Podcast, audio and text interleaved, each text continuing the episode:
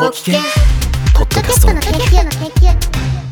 皆さんおはようございます。桐野都です。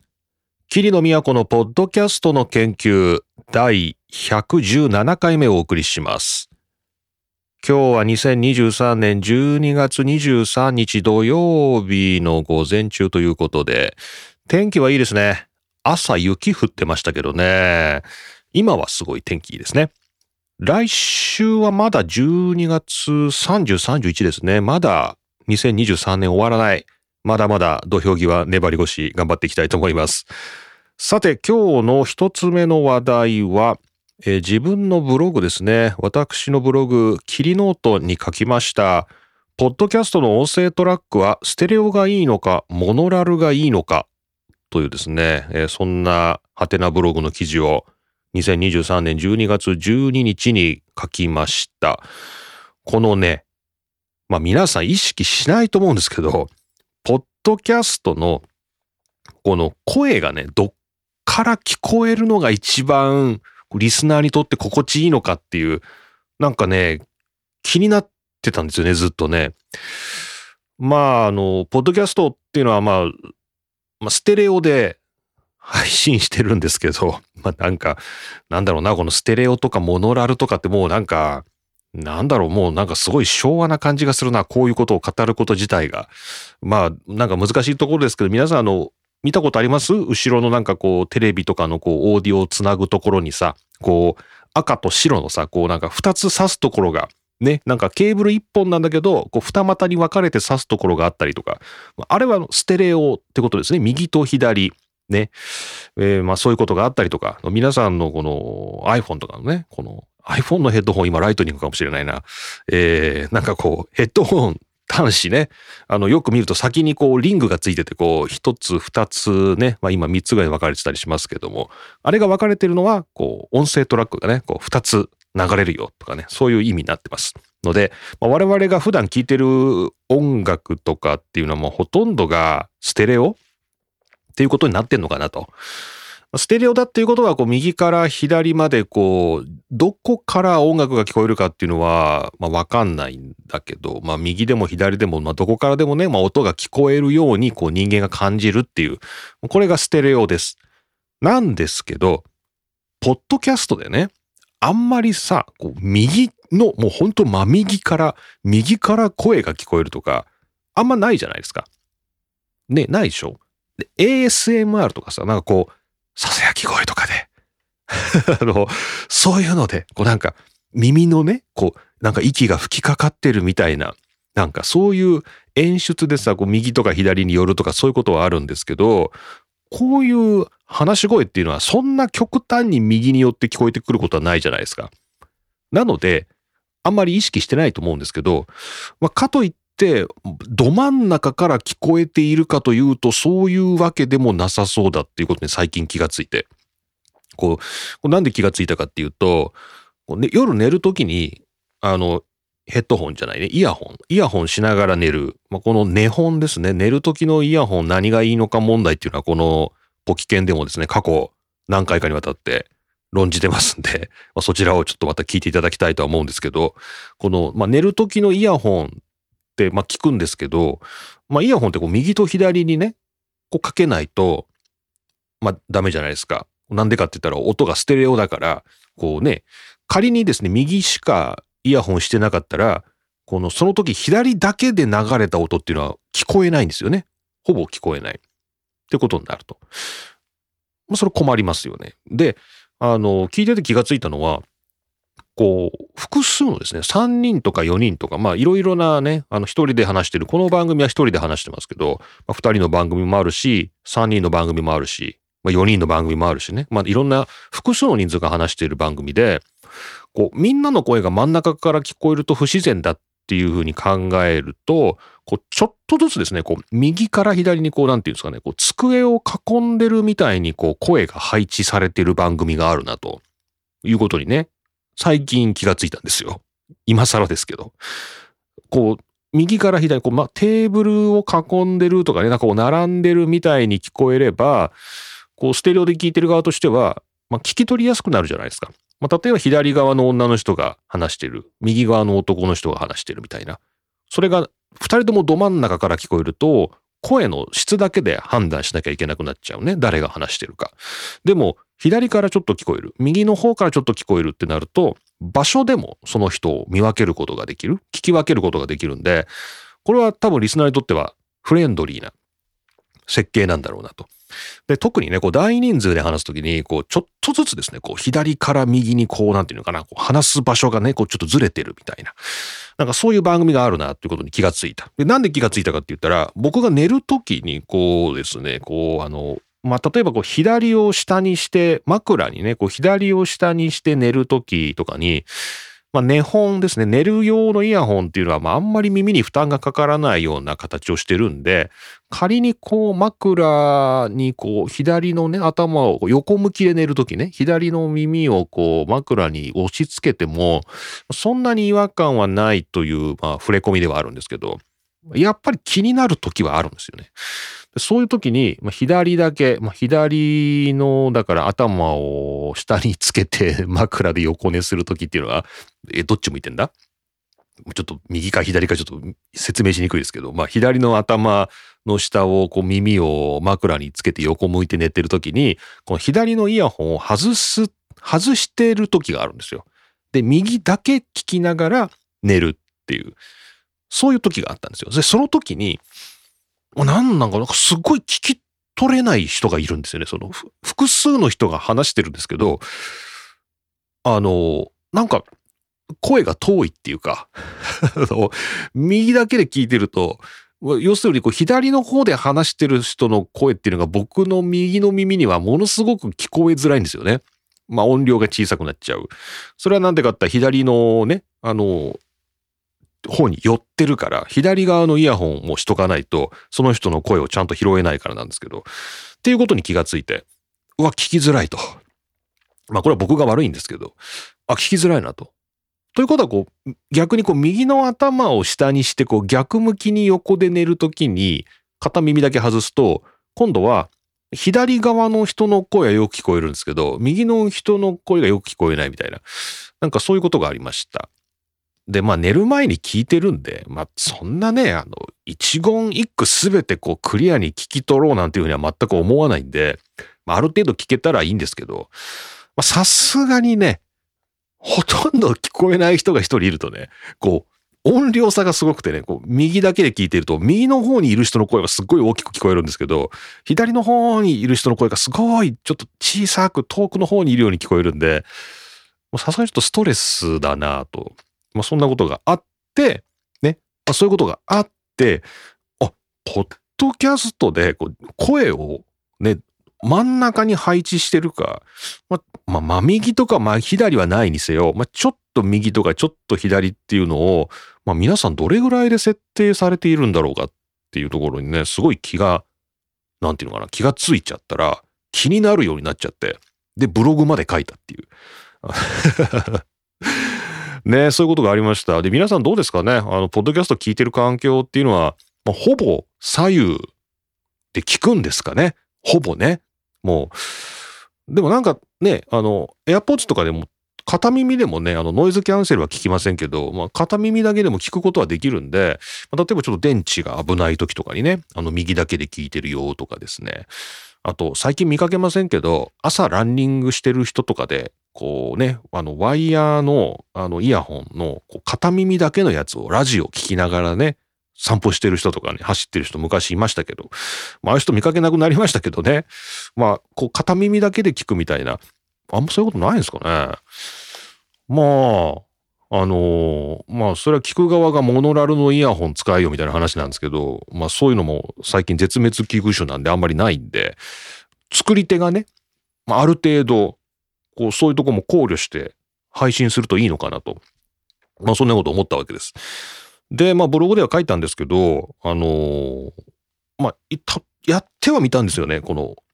ね、あの、僕大学でやってるやつが複数で話してるんで、まああれは右や左にね、声を振る余地があるんで、まあ確かに実際の机の配置だとね、あの、テーブルを囲むように話してますから、まあそのを再現するように、ポッドキャストでも再現してもいいんですけど、なんとなくの僕はあんまりしっくり来なかったんですよね。まあ、全部真ん中でいっかな、みたいな。ということで、まあ、僕の今この一人で話してるやつはもちろん真ん中から皆さん聞こえるようになってますし、この大学でやってるやつも、まあ、真ん中から全員の声が聞こえるようになってると。まあなんかそういうことになってるんですけど、まあ、それの良し悪しはあると思いますけど、まあなんで僕がこれがいいかって思ったかっていうと、ラジオ？なんかね、ポッドキャストとラジオは違うとは言うものの、やっぱりなんかこうラジオのスタイルを僕らね、ちょっとこうコピーしてるというか、まあ、取り入れてるところがあるんで、ラジオって真ん中から声聞こえるよなっていう 気がするっていうことで真ん中。これどうですかね？あんまり意識しないよね、ラジオでね。今、AM、AM ってステレオでも今もう AM ラジオも今 FM にね、あの、流してるから、FM はもう昔からステレオですよね。今、ステレオか ?AM ステレオ？なんかラジオもね、ステレオになって久しいというか、ステレオで聞こえるようになってて、音楽が特にクリアにね、あの、聞こえるようになってますけど、人の声ですね、パーソナリティの声って真ん中から聞こえるような気がするんですよね。いや、あんま意識したことないか。あんまり意識したことないですけどね。まあ、そういうことで、いろいろ僕は、まあ、試行錯誤してというか、まあ、ちょっと試してみて、まあ、声は真ん中でいいのかなっていうね。まあ、音楽とか、こうジングルとか、BGM はもちろんステレオのね、音像で、まあ、左右から広が、広く聞こえた方がいいと思うんですけど、声はもう全部真ん中でいいのかなっていうことで、一応僕は結論を出したっていうね、まあそういうブログを書いたんです。まあ皆さんどうでしょうかと いうことですね。ポッドキャストのこのステレオ感っていうか、こうね、右や左がせっかくチャンネルがあるんで、まあ、いろんなとこにこう振っていいと思うんですけど、まあ、声っていうのは真ん中なのかなと。なんかね、そんな気がしました。まあ、もちろんエコーとかね、なんかそういうエフェクトの広がりっていうのはステレオで反映されるんで、まあ、そういうところではステレオチャンネルであることが生きてるとは思うんですけど、まあ、とにかく声自体は真ん中から出すということで、まあ、僕は結論付けましたけど、皆さんいかがでしょうか？聞いている方、リスナーの方もね、そういえばみんな真ん中から聞こえるなとかね、この番組は右や左に分かれてるなとか、そういう発見もあれば面白いのかなと。まあ、それ全部ね、ポッドキャスターの工夫が、もういろいろなとね、工夫が反映されてるっていうことで、まあ、それもクリエイティビティなのかなと思います。はい。というわけで、えー、一つ目の話題は、えー、僕のハテナブログですね、えー、キリノートから、ポッドキャストの音声トラックはステレオがいいのか、モノラルがいいのかという話題をお話ししました。えもしご興味ありましたら、ブログの方も読んでみてください。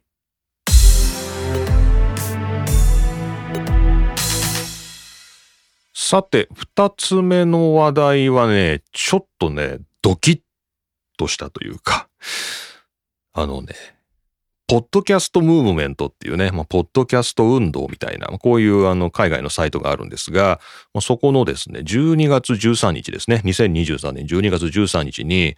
えー、Overcoming Podcast Gear Acquisition Syndrome っていうですね、まあ、そういうのがありまして、まあ、これは、まあ、どういう意味かっていうと、こうポッドキャストのギア、これあの最近 My New Gear みたいなね、感じでこう、なんか新しい電化製品買った時とか、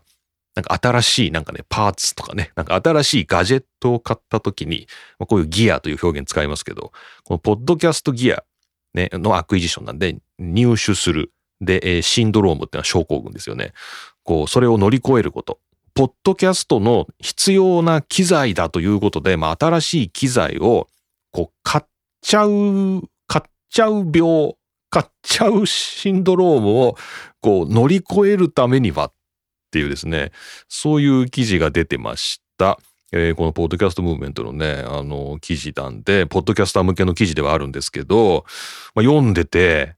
まあ、確かになというところがありまして、ちょっとドキッとする記事です。えー、ポッドキャストやってるとね、新しいマイクが欲しいなとかですね、新しいミキサーが欲しいなとかね、新しいプラグインが欲しいなとか、あのプラグインがあればもっとこういう音が出せるのになとかね、あの実はこう作り手っていうのはこういろいろな、なんていうんですかね、こう、思いを持ちながらやってるわけなんですけど、あの、実はその、新しい機材を買うことで、何かから逃げているというね、まあそういう記事になっています。で、こちらの記事によりますと、えー新しいそういう機材ですね。新しい機材を買い求めて手に入れると、まあ、満足しますよね。幸せになる。幸せになる。これ本当幸せになるんですよね。新しいマイクとか買うとね。本当幸せになるんですけど、実はそこで得られてるこう満足感、幸せっていうのは、本当は番組を作って、ね、それを配信して、で、得られる満足感、喜び。ね、だそれはなんかちょっと得るためには労力がかかるんで、こう時間がかかるじゃないですか。その番組を作ってね、いいものを作って、それを配信して、例えばこうリスナーの方からこうリアクションがあったりとか、ね、なんかランキングが上がったりとか、で、こう満足感を得るっていうためにはものすごい、まあ、手間と時間のかかる満足感なんですけど、それを本当は得なきゃいけないのに、もう今お金で解決できる。もうすぐ今満足できる。そこの満足感とか幸せで、なんかそれで満足しちゃってると。でもそれは本当は違うんだと。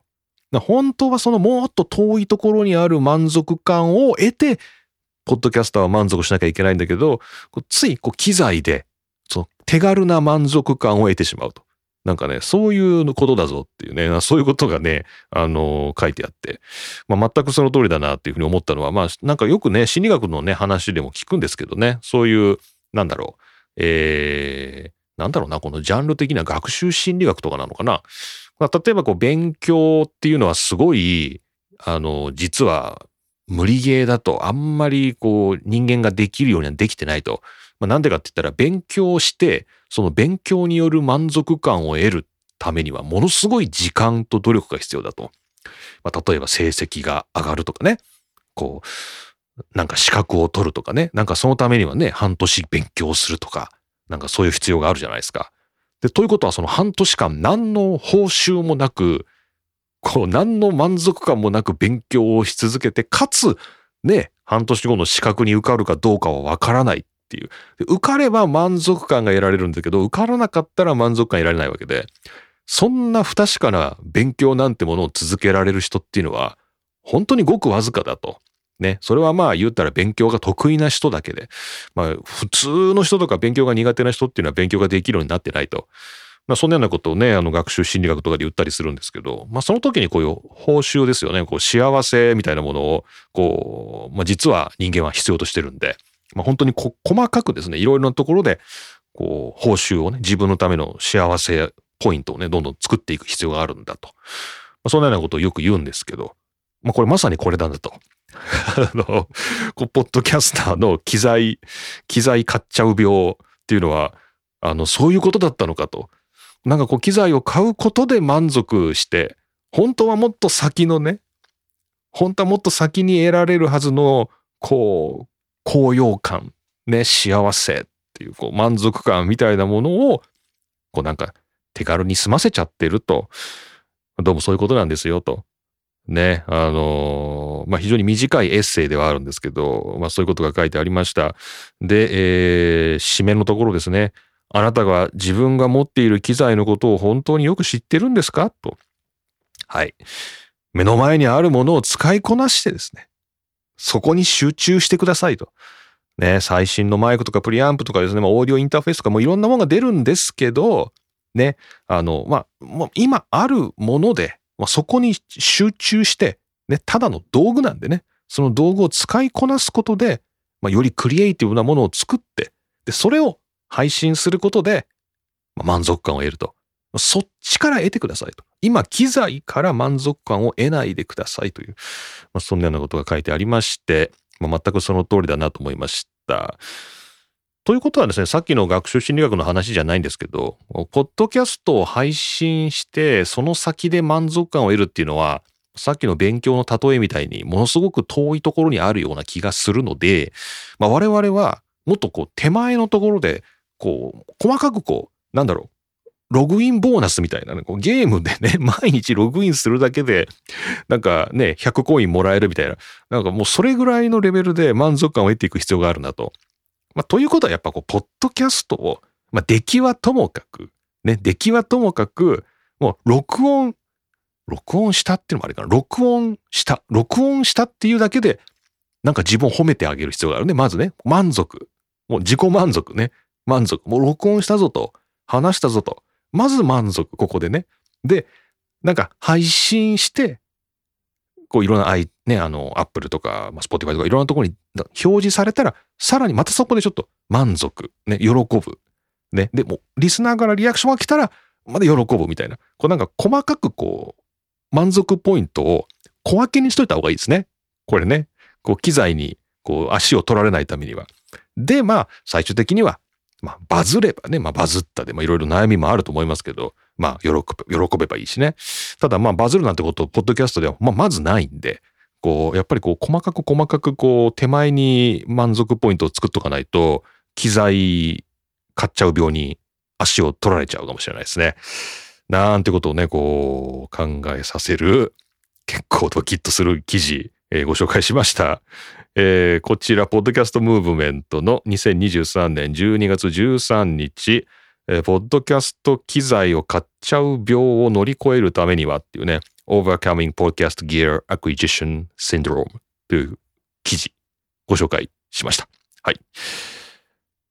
さて、えー、この後はパーティータイムですね。えー、まあ今までのところの、まあさらに突っ込んだですね、個人的な感想を述べたり、まあ最近のキリノの、まあ、近況ですね、を述べたりとですね、まあお時間のある方にぜひお付き合いいただきたいという、まあ、そんなパーティータイム、この後お送りしたいと思います。よろしくお願いします。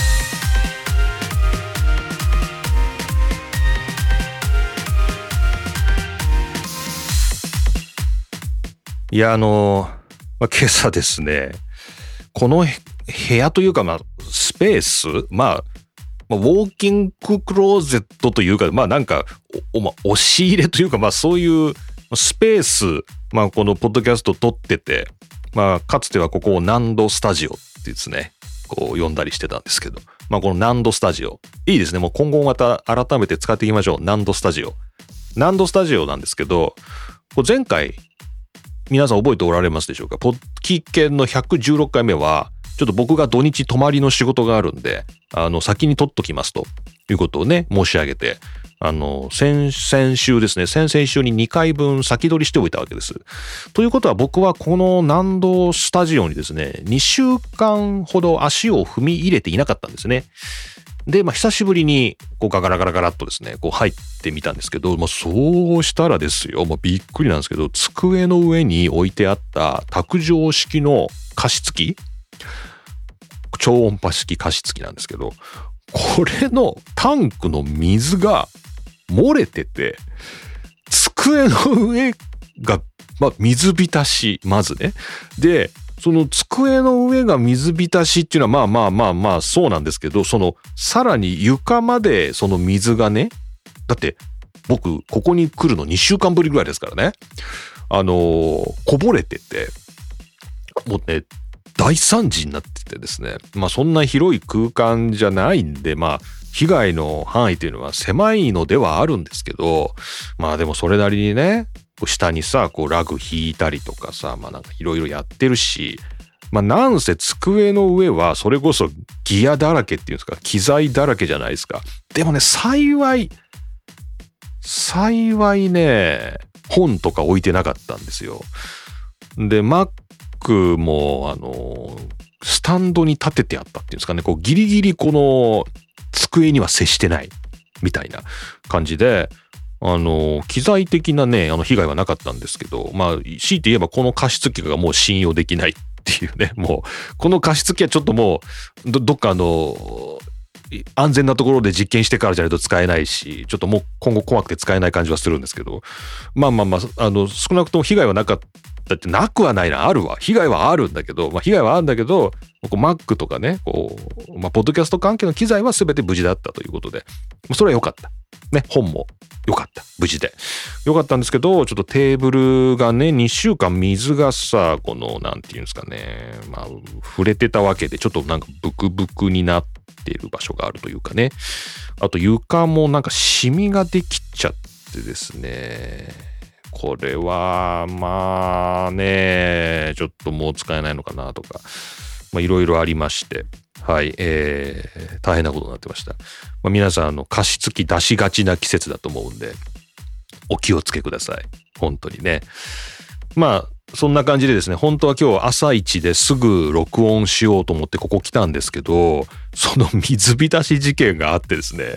まあまあ相当最初は落ち込んで、まあでもまあなんかね、もう掃除してて、あ、もうついでだからもう大掃除だみたいな感じで、もう全部ね、濡れてるついでに床水拭きしたりとかしてね、あの、まあすっきりはしたんですけど、ちょっと失ったものはあるなと。ね、失ったものはあるなと。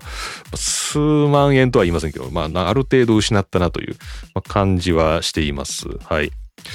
本当にちょっと加湿器ね、これ気をつけなきゃいけないですよね。卓上式注意ですね。はい。えー、まあそんな朝でしたので、そっからまあ2時間か3時間ぐらい経ってやっと今録音できたっていう感じで、今日もう一本ね、F1 ログをね、F1 ファンになる方法も、ちょっと午前中に撮りたいなと思ってたんですけど、まあ、撮れないですね。撮れないですね。まあ、えー、まあ今日か明日か、まあ来週か、まあどこかのタイミングでね、年内でもう一個も配信して、皆さんにね、2023年の挨拶をしようかなと思ってますけれども、はい。そんな日でした。さて、それで、あの、さっきの、あの、機材買っちゃう病ね。機材、機材買っちゃう病はね、あのね、確かにね、僕はね、なんかもう乗り越えている気がする。なんか、もう乗り越えている気がする。まあもう、キリの十分に機材持ってんじゃないかっていう、まあそのはその通りで、もう買い尽くしたっていうほどじゃないんだけど、まあもう別に今あるもので全部足りてるから、まあ多分必要じゃないなということだとは思うんですけど、なんか、それこそあの、もう僕自己満足なんでね、もうポッドキャストっていうのはもう本当にあの自己満足エンジンっていうのがすごい僕の場合あるんで、まあ配信してるだけで幸せっていうね、なんかそこで 満足感が得られてるんで、えー、まあなんか、うん、あの、意外とあの問題なくやれてるなっていう、あんまり機材買っちゃう病に陥らずに頑張れてるなっていう気はしてますけどね。まあ、皆さんどうなんでしょうかね。あの、まあ、音楽やってる時はでもね、音楽やってた時、もうね、だいぶ前ですけどね、音楽、最初、まあ、バンドやったりとか、まあ、DTM ね、あの、やったりとかっていう頃ですね。あの頃は確かにね、機材買っちゃう病にね、ハマってましたね。いや、本当に。いやー、なんか、機材ね。まあ、二つ買って、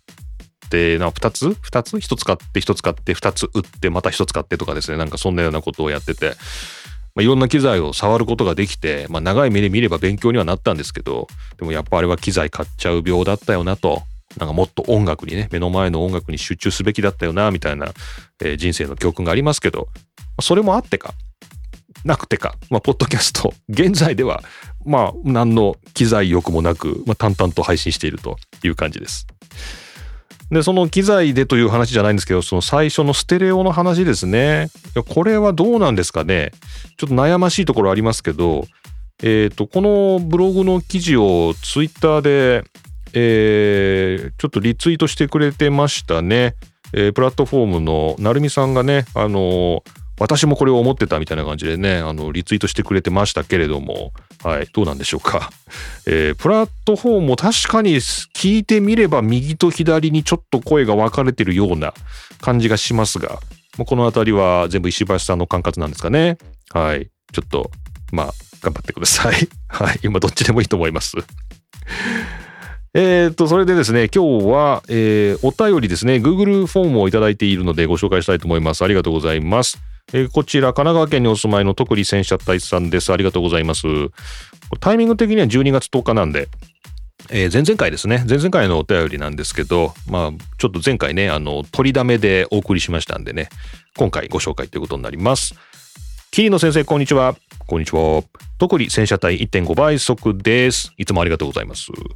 第115回聞かせていただきました。はい、115回。これはね、あの、公式の切り抜きね、Amazon Music が人気ポッドキャストを5分ぐらいにこう切り抜いてですね、紹介していく番組を始めたという、こちらポキケンの115回をぜひお聞きください。えー、115回拝聴させていただきました。公式の切り抜きは、このポキケンならば、パーティータイムで十分カバーできるのではないでしょうか、笑いっていう。パーティータイムはここはおまけだからダメじゃないのここでここで引きつけるんだったらここを前に持ってくるべきでしょ。やっぱメインのとこじゃないですか？ねでもそうすると5分難しいですよね。えー、さて、ポッドキャストの墓場の話。はい、ポッドキャストの墓場。えー、私のランニング仲間であるキャスターさんは、30回エピソードを配信後、墓場行きとなりました。30回頑張ったのね。放置された理由をいつだったか聞いてみたことがありますが、ちょうどコロナウイルス感染症の流行時期に走れなくなってしまい、はいはいはい。やることがなくて始めたのが、ポッドキャストのきっかけだったそうで、えー、このコロナの5類移行後、ランニングイベントが戻ったことで、ポッドキャストはやめてしまったということですと。なるほど。面倒くささや飽きてしまったなど理由の一つかもしれませんが、外的要因でやめてしまうこともありますね。ということで、えー、神奈川県にお住まいの特に戦車隊さんどうもいつもありがとうございます。なるほどね。墓場に行くにもいろいろ理由があると。確かにあの墓場のね、たまたまご紹介した回では、こう計画性であるとか、まあ、モチベーションであるとかね、いろんなところが反省点として上がってましたけど、コロナのね、コロナで家にこもるようになったとか、こうランニングイベント、趣味のイベントがなくなったから、ポッドキャストやってみたっていう人は、そりゃ元のね、社会に戻れば、ポッドキャストやらなくなるわな。そりゃな。うん。それはしょうがないよね。なるほどね。まあ、他にも仕事が忙しくなったとかですね、なんか、あの、家庭環境が変わったとかですね、引っ越したとか、まあ、いろんなことでも、ポッドキャストって終わっちゃうんでしょうね。なので、確かに、これは特に選手さんがおっしゃるように、外的要因？これも意外とありそうですよね。これ結構、ちょっと他の僕墓場会も聞いてみて、ちょっと皆さんどういうことで墓場送りになってるのかっていうのをちょっと確認してみたいと思います。このポッドキャストが墓場送りになるって非常にいい表現ですよね。今後ちょっと使っていきたいと思います。えー、このポッドキャストはいつ墓場送りになるのか。はい。皆さんご期待ください。はい。というわけでした。えー、お便りは Google フォームでお寄せください。えー、他、Twitter、マストドン等でもですね、えー、つぶやいていただければこちらで拾えることがあります。ハッシュタグは何なんでしょうか？ポキケンなんでしょうか？ポキケンでお願いいたします。または霧の宛てに、ダイレクトにメンションください。というわけでした。はい、今回もパーティータイムお送りいたしまして、ポキ券117回目終わりにしたいと思います。それじゃあ皆さん、まだ良いお年とは言えないですね。来週配信がある予定ですので、皆さんまずはメリークリスマスということで、はい、霧の都がお送りしました。また次回お会いしましょう。